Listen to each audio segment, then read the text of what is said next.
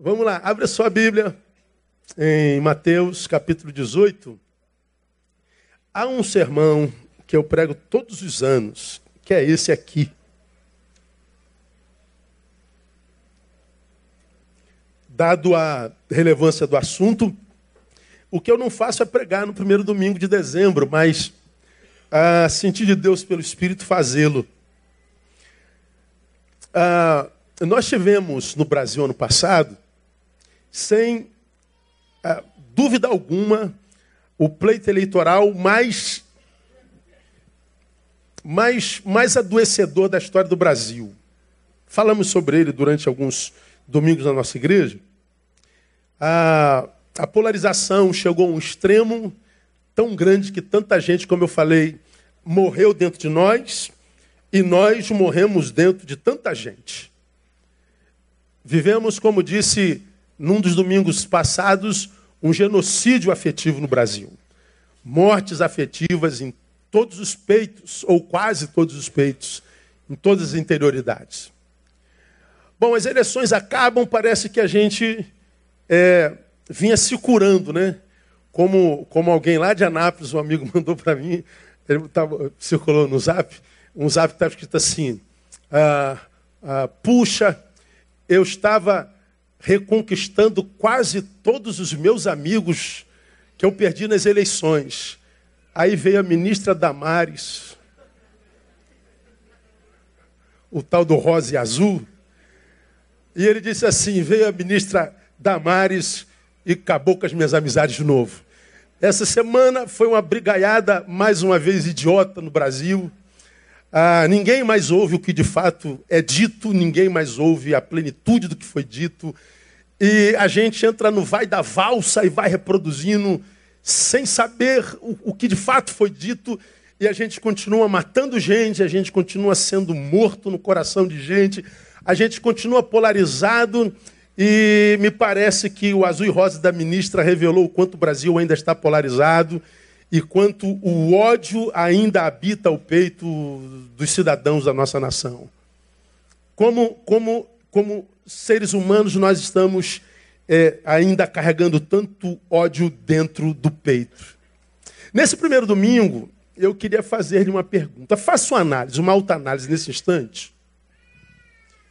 E responda para si, dentre tantos sentimentos que um ser humano pode viver, qual é o sentimento mais proeminente que você carrega no peito nesse exato momento, nesse início do ano? Faça uma autoanálise dos híbridos emocionais que podem te habitar e tenta pensar dentro tantos sentimentos frustração, é, tristeza, ódio, mágoa, rancor, ah, saudade. Dentre todos os sentimentos, qual é o sentimento que hoje é, é proeminente no teu peito? Com que sentimento você entra 2019? Faça uma, uma, uma autoanálise bem rapidinho. Qual é o sentimento proeminente assim? Essa semana a gente viu muito ódio sendo, sendo compartido, sendo compartilhado, sendo espraiado. A gente está assustado como nação, por exemplo, com o número de mulheres que estão sendo mortas pelos seus companheiros. Tem acompanhado isso no Brasil, sim ou não, irmãos? Cara, o que está acontecendo? Parece que, que, que a, a, coisa desencadeou. E a violência contra mulheres, você viu aí o filho do, do, do presidente da Câmara Municipal do Rio de Janeiro, o que, que ele fez com a mulher dele? Você acompanhou, viu o, o rosto daquela mulher? Desfigurado, ele está preso agora, né? não sei por quanto tempo fica, mas está preso desconfigurou completamente, desfigurou o, o, rosto da mulher. E a gente fica imaginando é, como alguém pode é, desconfigurar uma mulher com quem se tem uma relação de anos daquela forma. Você deve ter acompanhado, eu acho que eu isso domingo passado, eu não, não lembro em qual cidade foi, você vai me lembrar, de um, de um sujeito grandalhão que espancou um idoso que estava andando na rua. E ele deu no idoso, um cara com 60 e poucos anos, e ele chutou a cabeça do idoso, quebrou o dente do idoso, aquela poça de sangue. E ele não parava de bater no idoso, o idoso já quase desacordado, ele foi embora, irado. Daqui a pouco ele voltou, ele continuou batendo no idoso. e xingando o idoso, ele foi embora, voltou a terceira vez. Você acompanharam isso não? Qual cidade que foi? Alguém viu? Alguém lembra? Foi no interior de São Paulo. Bom, aquele rapaz, que é um fisiculturista, é claro que a mídia não perdoa, é crente. E publica uma foto dele sendo batizado nas águas.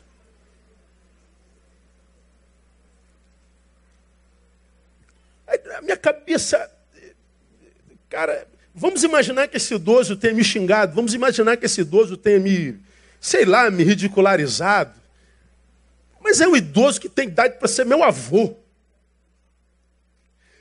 De onde brota em mim violência para agredir um ser humano desse jeito? De onde brota em nós violência para desfigurar o rosto de uma mulher que disse: Eu não quero mais ficar com você? De onde vem tanto ódio?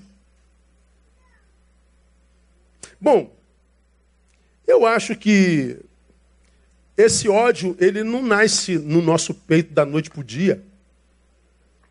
Eu acho que esses monstros são gerados em nós pelo ódio. Eles não nascem em nós da noite para o dia. A gente dormiu anjo, acordou demônio. A gente dormiu saudável, acordou iracundo. Não, eu não acredito que seja assim. Eu acredito que são acúmulos. A gente vai eh, sendo eh, cheio, nós vamos recebendo os, os, os sintomas da luta do dia a dia, ou seja, os efeitos vão colando em nós. Nós não os desembocamos em algum lugar, nós vamos acumulando, nós vamos ajuntando, nós vamos nos empanturrando, aquilo vai enchendo em nós e chega uma hora que a gente explode. E a gente produz coisas que a gente sequer imaginaria fôssemos capazes de ontem para trás poder produzir. Então nós vivemos numa, numa ciranda de ódio, assim, para mim, sem precedentes na história dos homens, que de fato gera medo em todos nós. Considerando que o início do ano é época de semeadura, vamos imaginar que nós vamos colher no ano todo aquilo que a gente semeia no seu início. Vamos imaginar que janeiro, fevereiro, vamos imaginar, sei lá, que o primeiro trimestre seja o ano da semeadura e que de abril em diante a gente colhe tudo que plantou nesses trimestres. É uma imaginação, é uma, uma hipótese. Vamos imaginar que nós estamos no tempo da semeadura, nós vamos semear no ano o que no ano todo colheremos. Que sentimento você semeia nesse início de ano? Qual é o sentimento proeminente no teu ser nesse exato momento? E se o sentimento que você é, honestamente detecta como proeminência em você nesse momento for o que você vai semear nesse ano, que tipo de ano você terá de fato de verdade? Porque a Bíblia diz: porque tudo o que o homem semear, isso também ceifará. Eu colho o que planto. Eu recebo da vida o que ofereço à vida. O sentimento que eu jogo nela, ela me devolve.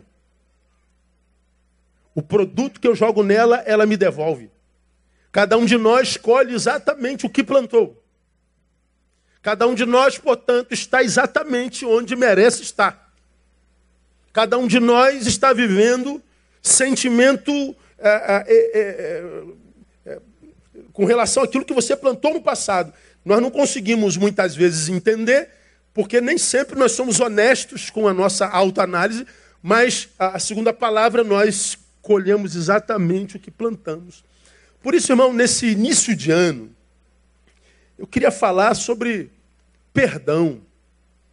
Porque o ódio, ele é um, um sentimento tão danoso, que diz a palavra, era um sentimento que, se proeminente em nós, deveria transformar a gente, por causa do ódio, num ser inútil, nunca produtivo. No ódio, eu deveria ser inútil, pastor? Sim. No ódio eu deveria ser alguém inerte, pastor? Sim. Porque a Bíblia diz que a gente é, deve, pode até se irá, Mas ele diz lá: irai-vos, enquanto possibilidade, irai-vos, mas não o que? Pequeis. O que, que é, é, é o, que, o que quer dizer esse versículo? Ah, se você tem no momento ódio, qualquer produção no tempo do ódio é pecado, porque o ódio jamais permite o homem a possibilidade da razão. Toda produção no ódio é passional. Portanto, irracional. E qualquer produção na vida de alguém que tem o ódio por proeminência será uma produção pecaminosa. Pecado blinda ao céu, separa Deus de nós.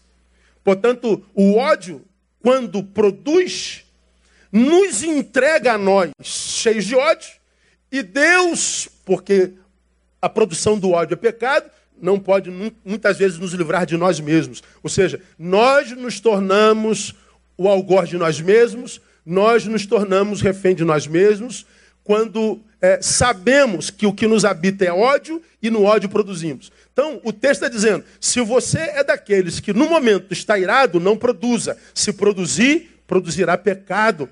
Então, se você está em ódio, ó, se afaste, se torne um inútil temporário. Não produza no ódio, porque toda produção no ódio é pecado. Toda produção no ódio gera dor. Toda produção no ódio gera arrependimento. Toda produção no ódio gera ruptura. Toda produção no ódio produz semente maldita. Vai voltar para a gente mais cedo ou mais tarde. Se o que te habita hoje é ódio, se o que te habita é ira, se o que te habita é sentimento contrário, é, é como se o texto dissesse, né? Fica quietinho aí. Fecha a tua boca, meu irmão. Espera o ódio passar. Porque você pode desconfigurar a tua vida inteirinha se no ódio você produz. E eu acho que ah, um bom remédio para o ódio é o perdão. Então eu queria falar sobre perdão nessa noite, porque eu acredito que o Senhor, com a sua palavra, alcança muitos de nós nessa manhã, e eu acredito, portanto, que o Senhor, nessa manhã, cura o ano todo de muita gente. Guarda no teu coração essa palavra. Vamos a Mateus 18, a partir do verso 21. É um texto que você conhece bem, mas a gente vai, vai, vai lê-lo todo para a gente ilustrar o que a gente quer compartilhar pelo Espírito a você. Então Pedro, aproximando-se dele, lhe perguntou. Espera aí, acho que nessa versão não. Deixa eu ver aqui. A minute, please. Olha eu gastando meu inglês que eu não tenho. 18.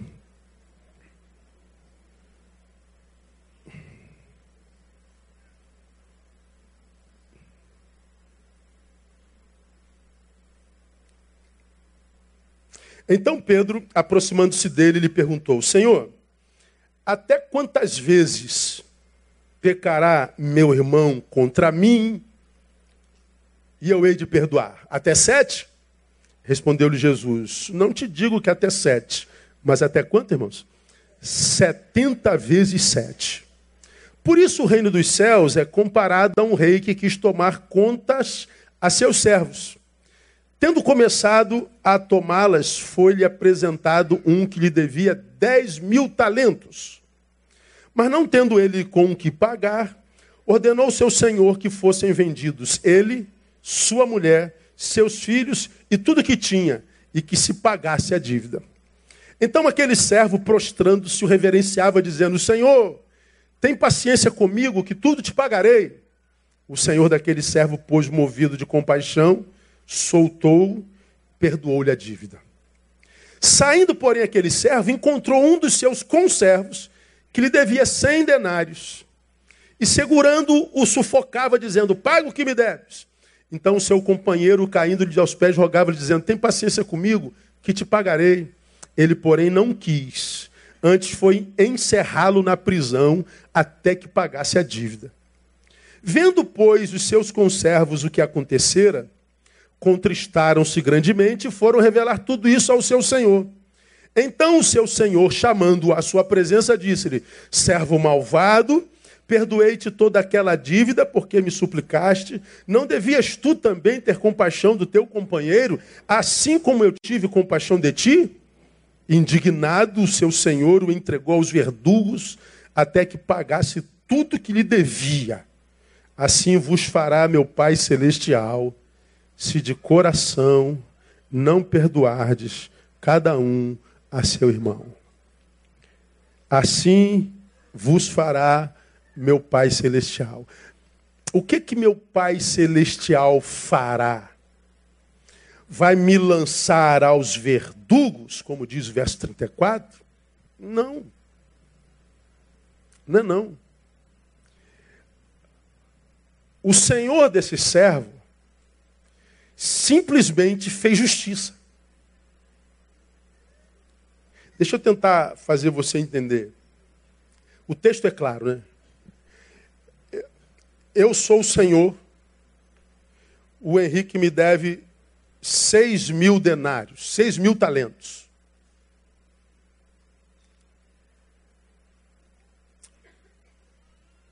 Você me deve, Henrique, seis milhões de reais. Me paga, Henrique. Senhor, eu não tenho como te pagar agora, me dá mais um tempo, eu vou te pagar. Eu sou tomado por compaixão e perdoo a dívida do Henrique. Henrique sai da minha presença, se encontra com a Lili. Lili deve 100 denários, deve 10 mil reais. Poxa, Henrique, eu não posso te pagar agora. Me dá mais um tempo. Henrique não perdoa Lili. Ele saiu do perdão de uma dívida de 6 milhões, encontrou com a Lili que tem uma dívida de, de 10 mil, e não perdoa Lili e joga Lili dentro da cadeia e diz: vai ficar presa, miserável, até você me pagar. Bom, os amigos da Lili ficaram indignados porque sabem que o Henrique foi perdoado de 6 milhões de reais.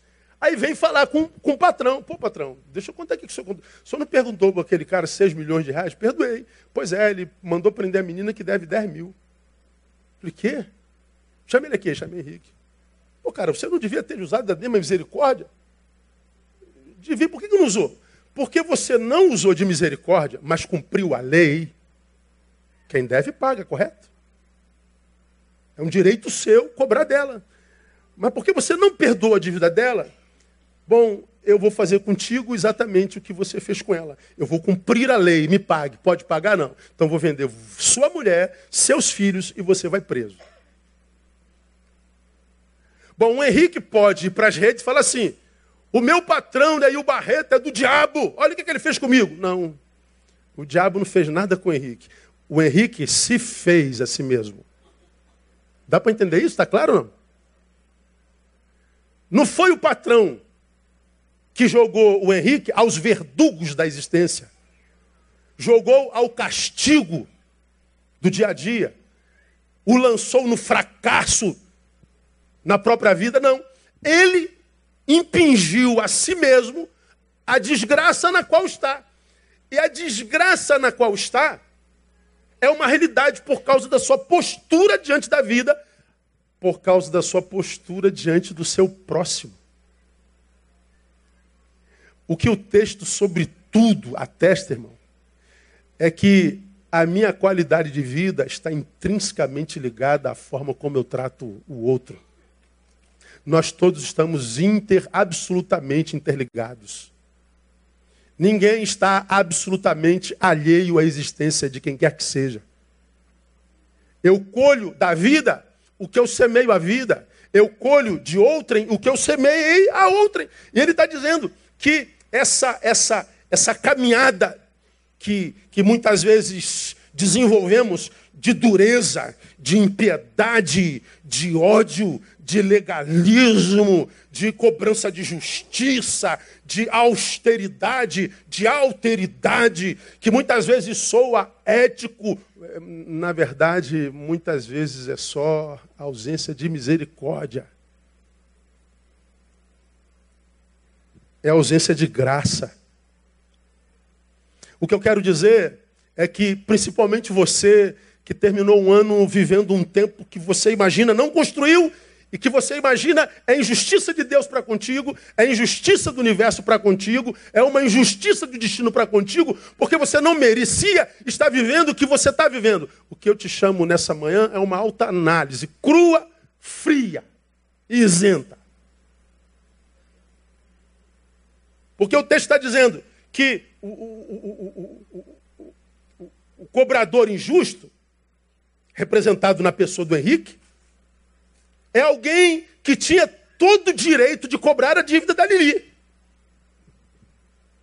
Mas também estava no seu poder usar de misericórdia e perdoar a dívida. Portanto, ainda que tenha cumprido a lei, feito valer a, o seu direito, por causa de ter feito valer a lei e usar o seu direito, ele foi parar nos verdugos da vida e nos calabouços da existência. Poxa, pastor, mas não está errado isso? Não. Quem com ferro fere, com ferro será ferido. Eu sei que todos nós temos direitos e deveres. E um dos nossos direitos é abrir mão do nosso direito. Se for para ter paz. Perdoar é isso. Vamos entender o que é perdão. O que é perdoar, pastor? O assunto é extenso e o tempo é pouco. A palavra perdão na Bíblia é a palavra carizomai, que é também uma derivada da palavra caris. Você já aprendeu aqui, é doutor nisso? Caris é a palavra graça. Usei esse texto muito profundamente quando eu falei sobre gratidão, que é a palavra carite. Caris, graça, gratidão, carite. Então, o primeiro fruto de quem está debaixo da graça é a gratidão. Mas há uma outra palavra que vem da mesma raiz, que é a palavra perdoar, que é a palavra carizomai. Caris, graça, carizomai, perdoar. Quem está debaixo da graça não só é grato, como também tem facilidade de perdoar. Então, o perdão é um fruto da graça. Vem da mesma raiz da palavra graça que nós traduzimos popularmente como favor imerecido. É algo que eu não mereço, mas Deus me dá da mesma forma.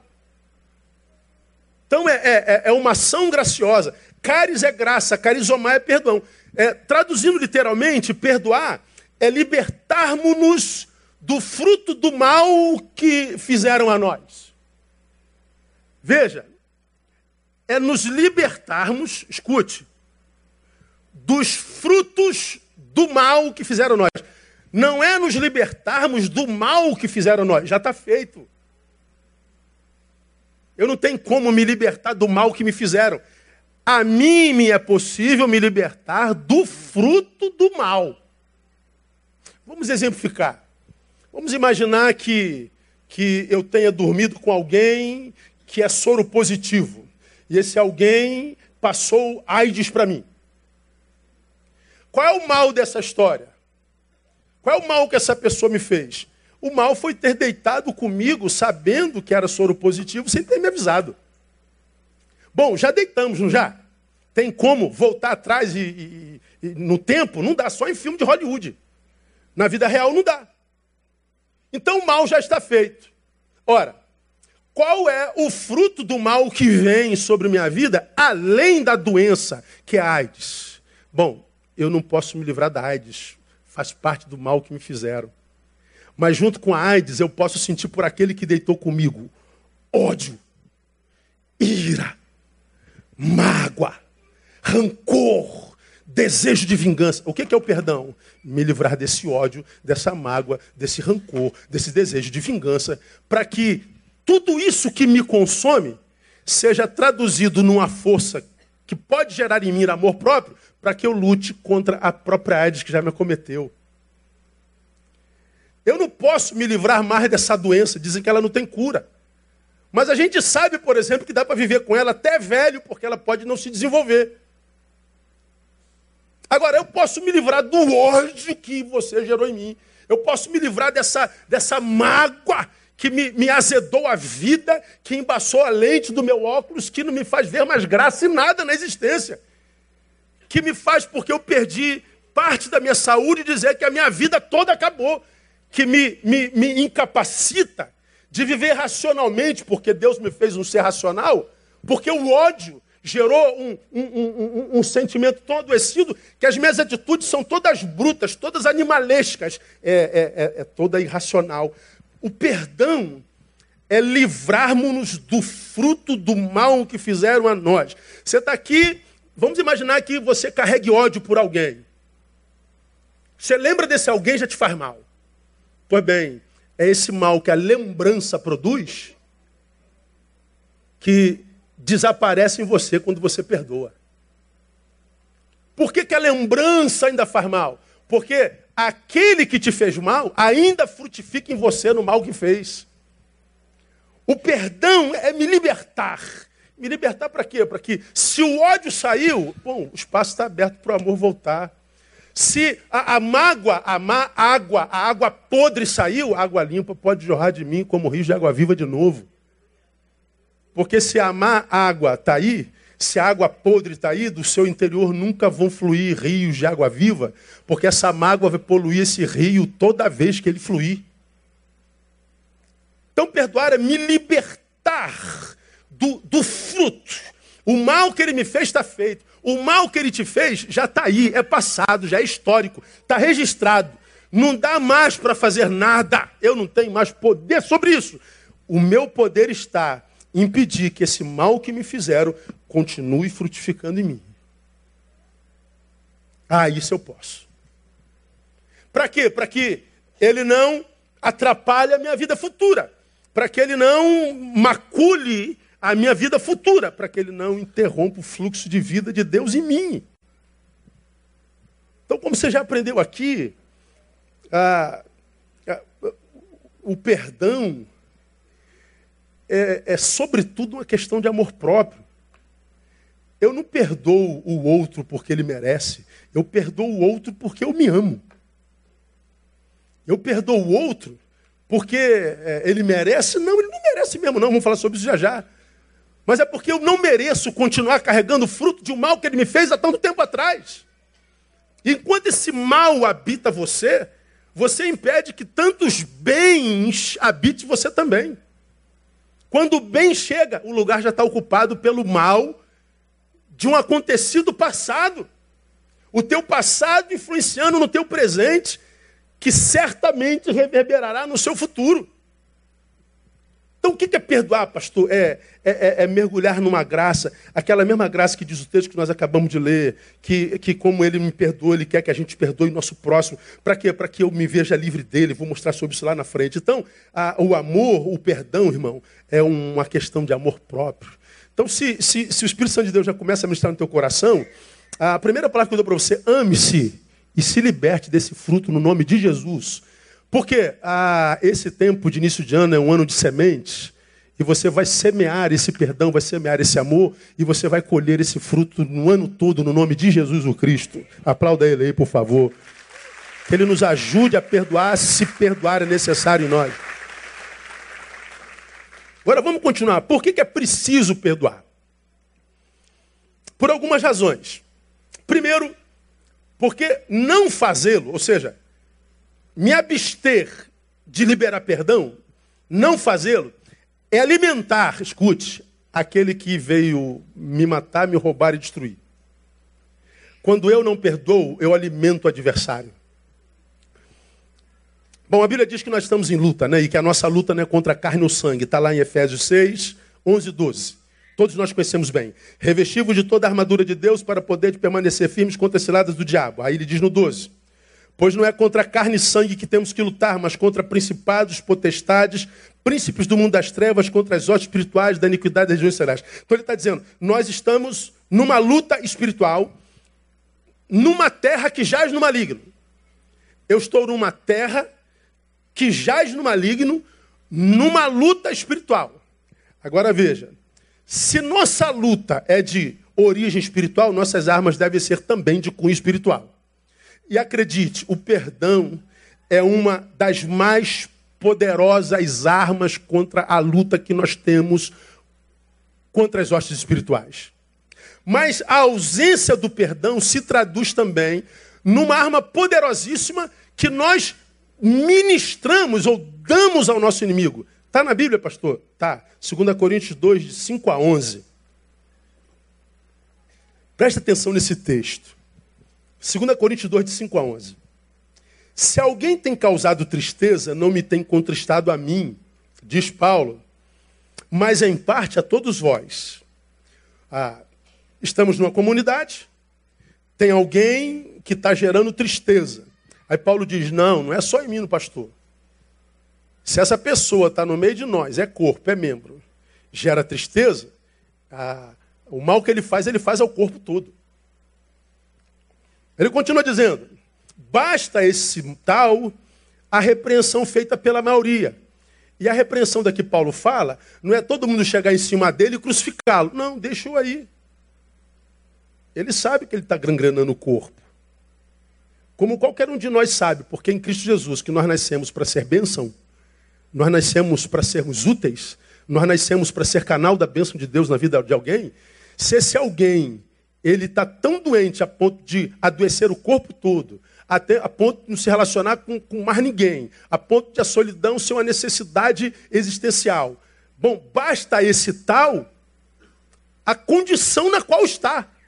Você não precisa fazer nada. Agora, Paulo continua dizendo: de maneira que, pelo contrário, deveis antes perdoar-lhe, consolá-lo, para que ele não seja devorado por excessiva tristeza. Paulo está dizendo: ah, quando a gente não consegue conviver, viver com, a tristeza nos devora consciente ou inconscientemente. Pelo que vos rogo que confirmeis para com ele vosso amor. É, pois, para isso também que escrevi, para, por esta prova, saber se sois obedientes em tudo. Agora olha o 10. E a quem perdoardes alguma coisa, também eu. Pois o que eu também perdoei.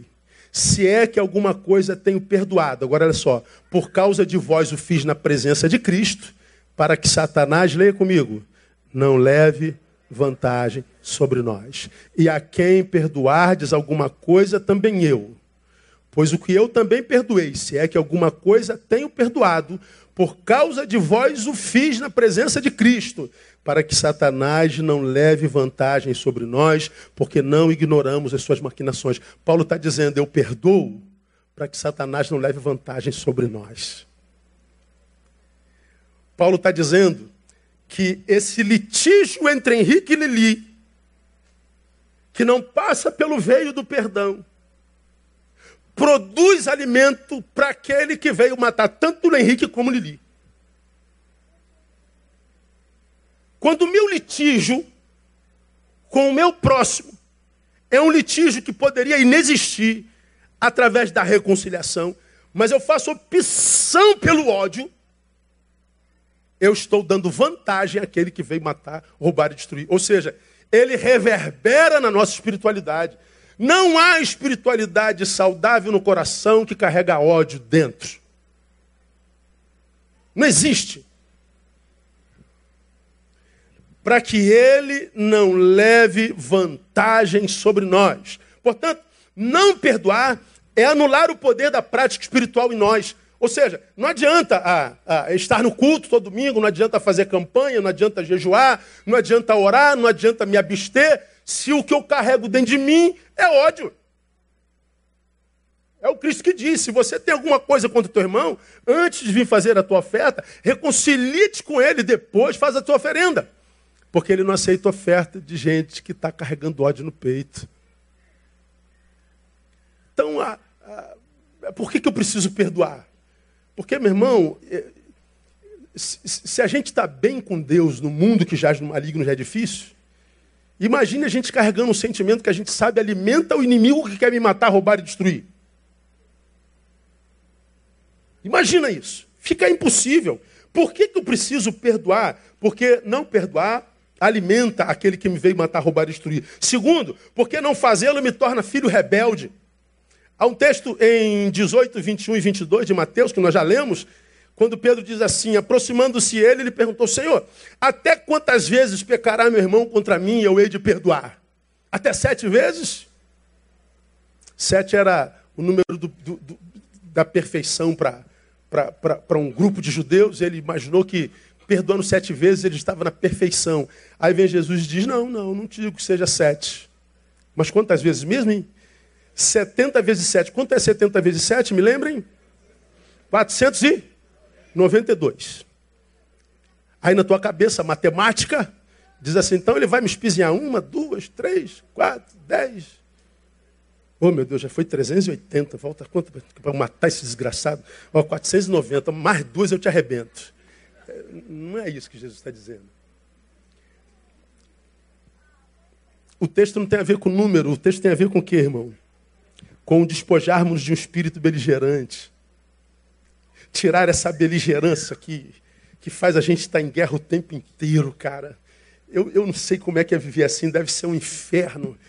Ah, você ter que estar se metendo em tudo, comentando tudo, e dando opinião sobre tudo, discordando de tudo o tempo inteiro, e, e, e viver em litígio com o mundo. E, e, meu Deus do céu, como, como, como deve ser a cabeça de alguém que não consegue botar a cabeça no travesseiro e dormir sozinho, ter que carregar um monte de gente consigo, dentro do peito? Como andar na vida com raiva dele, com raiva dela, com raiva do mundo, com raiva do sistema, com raiva do Lula, com raiva do Bolsonaro, com raiva do preto, com raiva do branco, com raiva do crente. Como é, como é ser, ser chafurdado por tanto ódio? Como é fechar o olho e não, experimentar paz, equilíbrio, regozijo? Isso é inumano. Isso enlouquece pessoas. O texto diz: se liberte desse espírito beligerante que te faz estar em guerra com todo mundo, porque é em guerra consigo mesmo. Apazigua a tua alma. Desapega. Tenta gerenciar tão somente a própria vida. Tenta gerenciar tão somente os teus passos. Porque é, se a gente anda com esse espírito de beligerância, a gente vai achar oposicionistas o tempo inteiro a gente vai achar inimigo o tempo inteiro. É como disse Martin Luther King, né? Eu faço opção pelo amor. O ódio é um fardo pesado demais para se carregar. É muito peso. É muita dor. É, é, é demais para um ser humano. Então, quando, quando eu não perdoo, eu me torno filho rebelde. Eu me desconfiguro, porque ele diz: perdoa. Por que, que eu preciso perdoar, pastor? Para que nós nos libertemos do agressor. A única maneira de eu me libertar de quem me fez mal é perdoando. Agora, o que, que os que não conseguem perdoar fazem? Eles ficam esperando que o outro venha pedir perdão. Não, ele, pastor, ele vai ter que me pedir perdão, pastor. É, ela vai ter que me pedir perdão. Ele vai ter que vir aqui. Ó, ele já viajou para Búzios de férias. Já está com a outra lá na, na praia de João Fernandes, comendo um camarãozinho frito. Não pense em você nem um minuto na vida. Já reconstruiu lá. E você está aqui em Realengo, no forno. Ele vai vir aqui me pedir perdão. Ele vai sair de João Fernandes, vai caminhar 200 quilômetros e vai vir aqui no Jardim Não vai não, irmão. Vai não. Se a tua felicidade depende do caráter daquele que te traiu, você fez opção pela tristeza. Vou repetir. Se a tua felicidade depende do perdão daquele que te traiu, você fez opção pela tristeza. Primeiro, que se o caráter fosse bom, não te trairia. Se te traiu depois de tudo que você fez, então o caráter não é bom. E se o caráter não é bom e você espera fruto de bom caráter, você está se auto-sabotando. Então como é que eu me livro desse cabra, pastor? Perdoa, deixa o miserável embora, deixa aí. Não, pastor, mas, não, mas eu não deixo, pastor. Eu não deixo. Então morra, miserável. Morra. Tua luta não é mais com o miserável, é com teu ego. É o teu ego que não deixa você perdoar. Quem está te matando é o teu ego. Porque o mal que ele te fez, ele te fez ontem. Hoje, ele está em búzios, não está te fazendo mal algum. É o teu ego que está te martirizando. Ego. Não liberar perdão é vermos-nos presos ao nosso algoz para sempre. Mas quem não perdoa se alimenta da morte. Por que, que se alimenta na morte? Ora, se nós estamos em litígio, foi embora, me machucou, me feriu, me deu uma facada pelas costas, você diz, fulano morreu para mim. É, fulano morreu para você, mas você carrega o cadáver dele dentro de você. E o cadáver dele, geralmente, o cheiro vem e te atrapalha. A lembrança dele te atrapalha. Você passa naqueles lugares, lembra, te atrapalha. Você lembra da traição, te atrapalha. Você diz que ele morreu, mas o cadáver está dentro de você. Você virou, você se transformou numa cova. Você carrega um, um defunto dentro de você. E não tem como carregar podridão dentro e não apodrecer. Tem gente que se alimenta da morte porque se alimenta de, de, de sentimentos passados, se alimenta de, de, de, gente que morreu em você. Deixa aí, irmão. Irmão, escuta o que eu estou falando para você. É absolutamente, absurdamente se deslinkar afetivamente de qualquer pessoa. É absoluta, absurdamente possível simplesmente apagar em você. Questão de exercício e força de vontade, de maturidade. É absurdamente possível carregar em você só quem você quiser e deixar fora de você gente que você não quer carregar. Pastor, isso é utopia. Não é utopia, não. É exercício. Parta do princípio de que você não é dono de ninguém. De modo que quem quer que vá, não foi perda alguma, porque nunca foi teu. Mesmo que seja um grande amor. O amor não é alguém que se tornou propriedade nossa foi alguém para quem a gente se doou. E alguém que acredita que a doação que eu fui já não é mais pertinente, me devolve a mim. Então pegue-se de volta e cuide-se. E não sofra por alguém que já não te quer mais. No início dói, parece que a gente não vai aguentar, parece que a gente não vai suportar. Mas à medida que a gente vai crescendo, você vai percebendo que viver é ser um transporte de outros. E você é um transporte que só carrega dentro de você quem você quiser. Você em Jesus é capacitado para isso. Liberta, libera, perdoa. Porque se você não perdoa, você se alimenta desse agressor, você se alimenta desse cadáver, você para de dormir, porque toda vez que você vai para a cama, você leva esse sujeito, você leva essa pessoa para a cama e vai perturbar o teu sono. E você não dorme. E você já sabe que quem não dorme bem à noite não tem no dia seguinte um dia bom. Quem não tem um dia bom chega no final desse dia sem conseguir dormir de novo. E se não dorme de novo, o outro dia também vai ser pior ainda porque você está levando gente demais para a cama. Perdoar é nos libertarmos do fruto do mal que nos fizeram. E se a memória desse alguém que te fez mal é um fruto, você pode se libertar. Perdoa, para que você se liberte do agressor. Por que, que eu preciso perdoar mais, pastor? Para que minhas orações sejam ouvidas, ou seja, não sejam interrompidas. Bota aí, painel 6,12 de, de Mateus.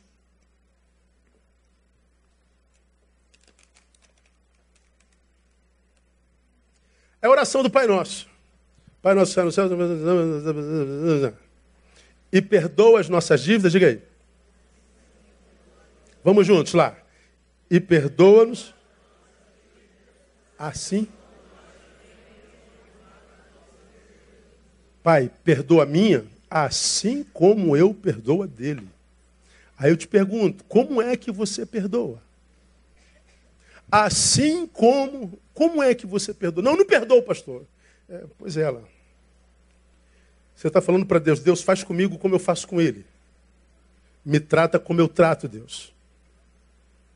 Que a tua atitude para comigo seja semelhante à minha para com Ele. Aí você que vive litígio, cara, você que vive é, brigando, você, mulher que se intromete no negócio de todo mundo, Sei que é um, um, um, um, alguém que produz divisão o tempo inteiro. Você que ao invés de ser um reconciliador, é um dissimulador, desconstrutor. Você está dizendo para o universo, Deus faz comigo como eu faço com os outros. Perdoa-nos assim como. A ideia do texto é: me trate Deus à semelhança da forma como eu trato o meu algoz. Deixa aí, irmão. Lembra que antes desse que foi, você já era. Você viveu sem ele, sem ela, por muito tempo.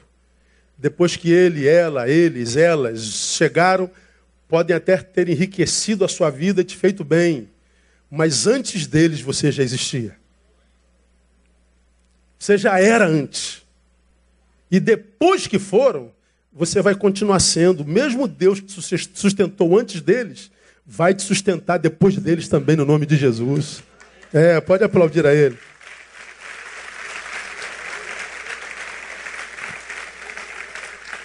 Então, por que, que eu preciso perdoar, pastor? Simples, porque não fazê-lo alimentar aquele que me quer matar, roubar e destruir, não fazê-lo me torna filho rebelde, para que nos libertemos do agressor, para que minhas orações sejam ouvidas. Agora, por que, que é tão difícil perdoar? Falar é fácil, né, irmão? Por que, que é difícil perdoar? É simples também. Exatamente porque o perdão é o oposto da graça. A, a, razão pela qual tem que perdoar é por causa do oposto da graça. Graça não é favor imerecido? É. Por que, que perdoá-lo é difícil? Porque ele não merece. Mas se merecesse, já não era perdão, era uma dívida que eu tinha com ele. O que, que ele merece? Ele merece é uma surra, pastor, de pau. Merece é o quê? Meter a mão na cara dele. Pois é. E você teria o direito de fazê-lo em função do que ele te fez. Ó, teve alguém que falou, ô, oh, ó. Olha o, o ódio saindo. Já tá, a libertação começou, tá vendo, irmão? Deus é bom. Cada um sabe da história que vive, né, irmão? Cada um de nós sabe aonde é que isso toca, não é verdade? Ah, merece, pastor, uma surra. Eu acredito. Merece que um caminhão passe na, em cima dele. Eu acredito. É, mas não é nosso papel como cristão dar surra nem atropelar ninguém. O que o Cristo está dizendo é que o nosso papel é perdoar.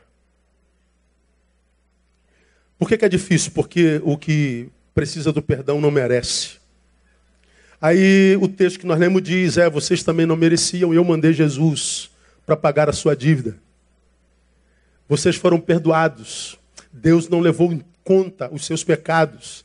Ele liberou graça sobre nós e nós só estamos vivos por causa da sua graça. Ele está dizendo, vocês devem fazer o mesmo. Por que, é que nós não fazemos, pastor? Por causa do ego.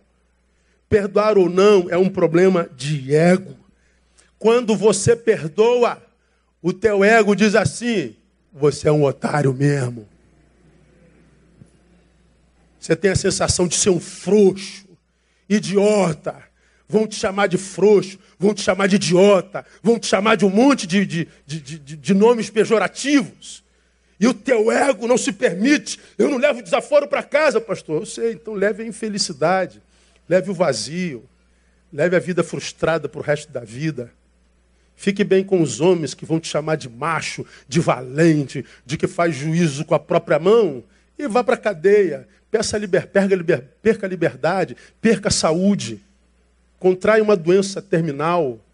Adoeça. Morra antes da morte chegar. Agora, quando a gente perdoa, a gente está dizendo, Deus, a minha vontade é de vingança, mas a tua palavra diz, minha é a vingança, diz o Senhor, eu retribuirei. Entrega na mão de Deus. Deixa que ele vinga. Pastor, falaram de mim, entrega na mão de Deus. Pastor, me apunhalaram pelas costas, entrega na mão de Deus. Não se transforme na imagem semelhante do seu algoz. Não apunhale também. Não denigra também. Cale-se. Ele está vendo.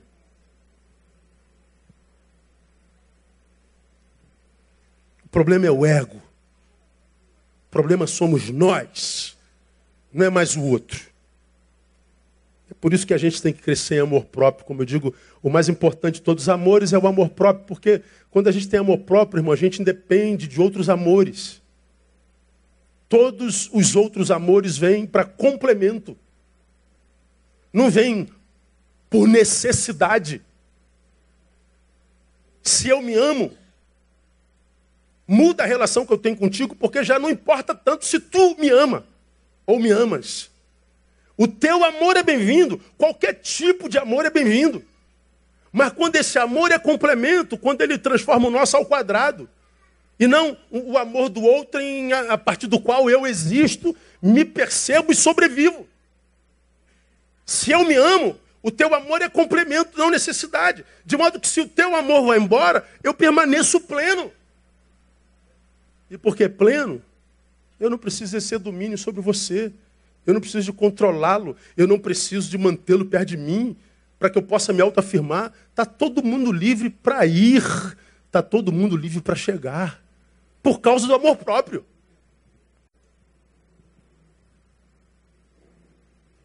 Perdoar não é fácil porque o que precisa de perdão não merece.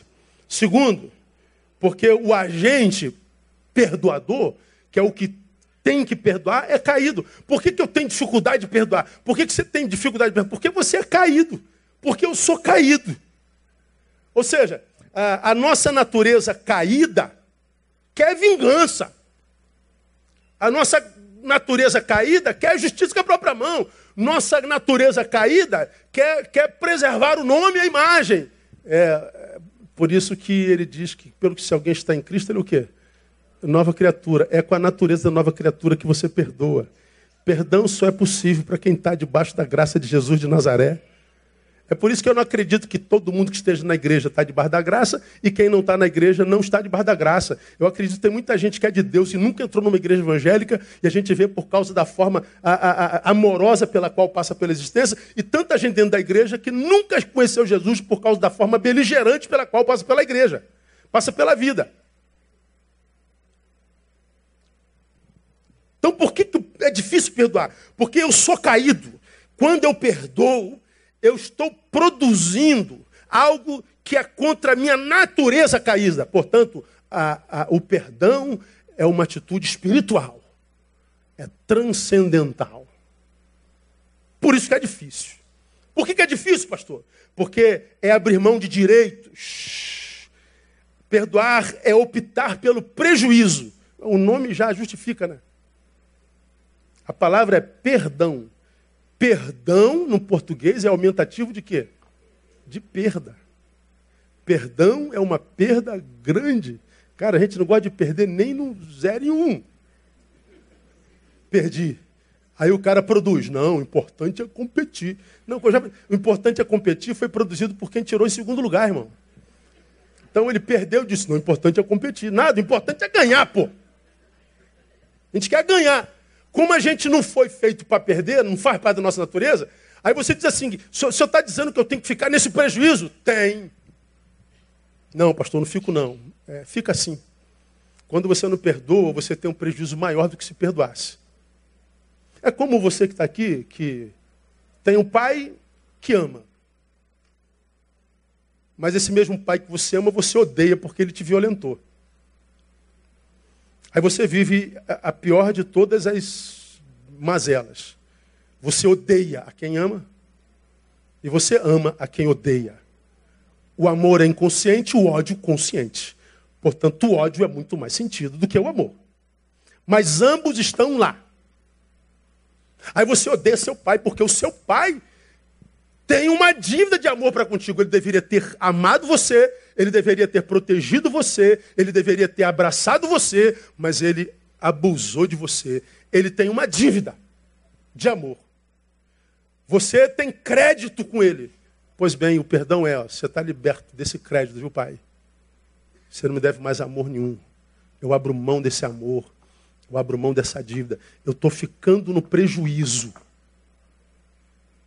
Perdoar é ficar no prejuízo. Agora é um prejuízo que você tem no momento, mas que vai se traduzir em juros benéficos e abençoados para o resto da tua existência. Para a tua existência. Porque essa moeda que você tem como crédito teu pai é uma moeda podre, que nunca vai vir, porque pela postura dele não é capaz de amar. É como quem, por exemplo, nós pastores ou líderes é, espirituais que, que lideram multidões ficam esperando frutos de gente que não nasceu de novo, a, a, frutos do Espírito Santo de gente que não se converteu. Ora, como é que você vai discipular gente que não nasceu de novo? Pelos frutos conhecereis. A gente perde tempo com gente que não nasceu de novo. A gente tenta extrair frutos do Espírito de gente que não passou pelo Espírito. Absurdamente cansativo, esgota e que o discipulador acaba parando. Deixa aí, irmão. Deixa aí. Ame-se. Então, abrir mão de direito. A questão, portanto, não é se o sujeito merece ou não o meu perdão. A questão é: saberei eu, pastor, conviver com tamanho prejuízo? Eu vou saber conviver sem a presença do meu pai? Porque você não sabe, à medida que você odeia teu pai, tua mãe, teu patrão, teu papa, teu pastor, teu cachorro, você de alguma forma está se mantendo ligado a ele. E essa ligação te dá inconscientemente a ideia de que ele vai poder dar a você aquilo que te deve. Deixa aí. Por que, que é difícil perdoar, pastor? Porque fazemos de nós mesmos uma análise muito superestimada. Quando nós somos traídos, quando nós somos a vítima, nós crescemos, viramos o centro do universo. E aí nós despejamos na vida a nossa indignação por causa da injustiça dela para conosco. Aí nós esquecemos que nós também já fomos agentes de maldade. Nós também já traímos. Nós já deixamos de agradecer nós já tratamos com indiferença, nós já fomos perversos também. Ou não? Ou você é só o santinho indefeso? Você é a santinha que nunca fez mal para ninguém? Pois é, a gente tem dificuldade de perdoar por causa da nossa visão superestimada de nós. Quando a gente amadurece, a gente passa por alguns vales que a gente diz assim, ah, talvez eu mereça isso. Ao invés de você mudar o comportamento alheio, tu tenta mudar o teu, que é muito mais difícil. Mas é o único possível ser mudado. Eu acho que passar pelo mundo tentando fazer o outro agir como você quer é absurdamente desgastante. Eu já desisti disso há muito tempo. Tenta controlar só o seu comportamento. E você vai ver que você passa pela vida mais fácil. Nós nos superestimamos, nos achamos muito melhores do que o que de fato somos. Direito para mim e justiça para eles. É... Não é verdade isso. Vamos terminar, que nós temos cinco minutos. O que é perdoar? Por que precisamos perdoar? Por que é tão difícil perdoar? Mitos sobre perdão. Primeiro deles, quem perdoa esquece. Mito. Esquecimento total não é perdão, é amnésia. Não é esquecer. Quem perdoa não esquece. Quem perdoa lembra sem dor. Dá para entender não? É como ferida e cicatriz. Se a ferida está aberta, toca, dói. Se ela cicatrizou, tu toca, não dói mais. Você olha para a cicatriz, lembra do acidente, lembra da cirurgia, lembra do tempo de dor, mas não dói mais. Perdão é lembrar sem dor, mas não é esquecer. Então o sujeito te fez mal, tu lembra, não dói mais. Mas o sujeito apareceu aqui, tu se lembra exatamente o que, que ele fez. Ah, então você não me perdoou. Perdo, perdoei, só que eu não sou doente, eu não tenho amnésia, filho. Eu tenho saúde. E mais, né? Quem sofreu o dano não esquece. Quem produziu o dano esquece. Então isso é, é, é, é mito. Da onde vem o mito de quem perdoa esquece? Vem de Hebreus 8,12. Palavra de Deus para nós porque serei misericordioso com as suas iniquidades, e de seus pecados não me lembrarei mais. Está vendo, pastor? Deus diz que me perdoa e esquece. Ele é Deus. E ele esquece por quê? Porque ele apaga a minha transgressão. Ela não existe mais. Eu não tenho poder de apagar a transgressão de ninguém. O que você fez está feito e eu não posso apagar. Ele apaga. Eu não. Então perdoar é lembrar sem dor. Acabou a dívida, irmão, está liberado. Então quem ama, quem perdoa, lembra sim, só que lembra sem dor. Nós não temos o poder de apagar a transição de ninguém. Ah, segundo mito, quem perdoa confia. Não. Não é bem assim não, irmão. Pô, tu não confia mais em mim, pastor? Então só perdoei, filho, só que eu não confio mais. Dá licença? Posso não? Então você não perdoou, perdoei, pô. Só que agora eu sei do que você é capaz. Então, vai com Deus. Hã? Ah, eu não aceito. Ah, o problema é seu, já não tem mais a ver com isso. Perdoar, escuta, tem a ver com a eliminação do poder do passado. Confiar tem a ver com a construção do futuro. Eu estou te libertando do meu passado. Está livre. Mas eu não te quero no futuro. Dá licença. Terceiro mito, oriundo desse: quem perdoa, reconstrói intimidade. Pode ser que sim, a graça é capaz de fazer isso. Certamente entre nós aqui, ou nos ouvindo pela rede, tem gente que já traiu ordinariamente alguém, que perdoou e reconstruiu maravilhosamente a amizade de novo. Porque a Bíblia diz que onde abundou o pecado, superabundou a graça. Então, quando a graça superabunda, o pecado da traição pode ser apagado e reconstruído tudo de novo, mas não é regra. Então, se você perdoou, perdoe-se, porque não quer mais intimidade com aquela pessoa. Perdoe-se, porque você não quer reconstruir um futuro com aquela pessoa. Mas perdoe, liberando-a de toda necessidade de continuar sendo castigada. Teu papel no caminho não é castigar ninguém. Teu papel no caminho não é se vingar de ninguém. Teu papel no caminho é só caminhar, irmão. Quer caminhar do teu lado? Glória a Deus. Não quer? Vai com Deus. Posso voltar? Volta. Vai de novo. Vai. Voltou de novo. Caminha. Caminha. Te ama demais. Obrigado. Agora te odeia demais. Que pena. Te amo de novo. Amém. Te odeio. Caminha. Cada um tem a sua caminhada. E você não pode parar a caminhada por causa da inconstância dos caminhantes da mesma estrada. Você tem a, a sua vida a gestar.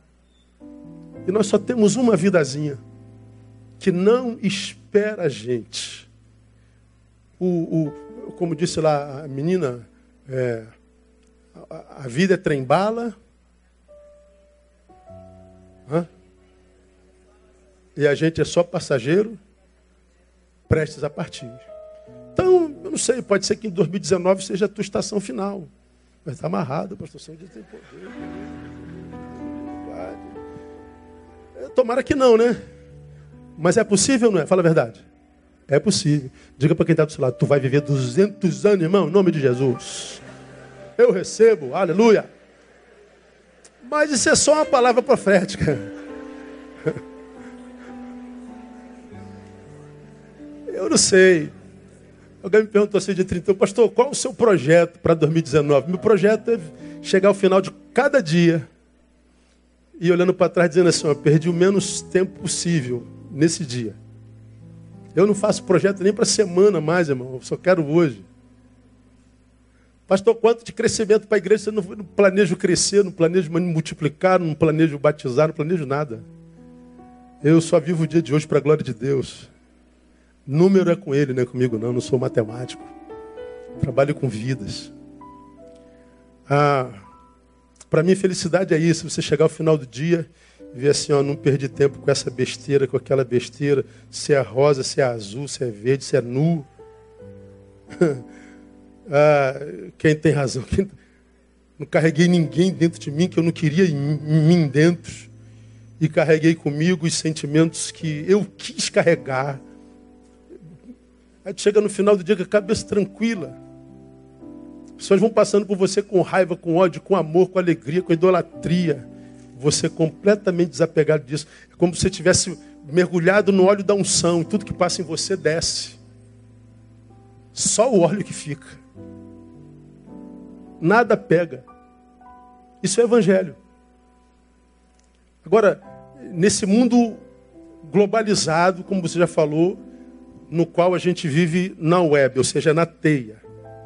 A gente vive em teia. Eu não sei quem é aranha, como eu tenho dito, né? Uma aranha criou essa teia e nessa teia todo mundo existe. E nessa teia ninguém está fazendo bem para ninguém. nessa teia, as pessoas se transformam em outras pessoas. A influência dessa aranha não é boa. É sinistro demais. E aí, quando você chega no final do dia, você tem que analisar o tempo que você passou na teia da aranha e o que você passou na vida real. Aí você faz uma alta análise. Se você chegar ao final do dia tendo é, plena consciência de que você não desperdiçou aquele dia com idiotice, carregando gente que você não queria, carregando gente que você faz questão de não perder. Se você fez o projeto do dia e percebe que aquele projeto foi levado a efeito, então você tem a certeza, você dorme debaixo do aplauso do Pai. E eu vou dizer para você, irmão, aquele a quem o Pai resolveu aplaudir, o mundo inteiro pode atacar, ele vai ter vitória no nome de Jesus. Ninguém pode com alguém a quem o Pai resolveu abençoar. Ninguém pode com aquele cujo Pai resolveu abençoar. Então planeja viver dia após dia para a glória de Deus. O resto é só resto. Perdoa. Que o sentimento nesse tempo de colheita, de início de ano, seja do perdão, seja da solidariedade, da comunhão. Deixa aí. Para que aquele que Deus quer acrescentar à sua vida possa chegar. Para Deus acrescentar algo, às vezes ele tem que tirar algo. Para Deus acrescentar alguém, ele tem que tirar alguém. Então deixa Deus fazer a limpeza. E aquilo que Deus tem preparado para você em 2019 vai acontecer. Que Ele te abençoe. Aplauda Ele, vamos ficar em pé. Vamos embora. Aleluia. Logo mais, primeira ceia do ano, aguardo você. Pai, muito obrigado. Tua palavra é luz para o nosso caminho, lâmpada para os nossos pés. Tua palavra é bússola, é alimento, é norte. Ajuda-nos a viver na palavra, Deus. Ajuda-nos a livrarmos daquilo que nós achamos. E ajuda-nos a viver na palavra. E quando o que nós achamos estiver em litígio com a palavra, nos ajude a nos libertarmos do que nós achamos, para que a gente fique com a palavra. Ajuda-nos a amadurecermos de tal forma que a gente se transforme naquele que a gente é no teu coração, porque só sendo o que somos no teu coração que a gente vive amor próprio. Abençoe-nos com amor próprio, para que a gente se liberte de qualquer outro amor. Abençoe-nos, ó Deus, com a tua presença, com teu óleo. Abençoe-nos, ó Deus, com poder de autogestão, para que ao final do dia a gente celebre, não chore ou murmure. Ajude-nos a desenvolver esse poder de autogestão para que a gente carregue em nós quem a gente quiser e que a gente tire de nós quem a gente não quer. Porque só assim a gente vai querer o Senhor sobre tudo. Ajuda meu irmão, minha irmã aqui presente a perdoar. Ajuda-o a liberar. Ajuda-o a deixar ir. Ajuda-o a fazer a tua vontade. Muito, muito obrigado por mais um ano. Que esse ano seja para a glória do teu nome na nossa vida. Oramos e abençoamos o teu povo para que assim seja, no nome de Jesus, o Senhor. Amém. Glória a Deus. Deus abençoe você. Feliz ano novo mais uma vez. Até logo mais. Não saia sem dar um abraço no teu irmão.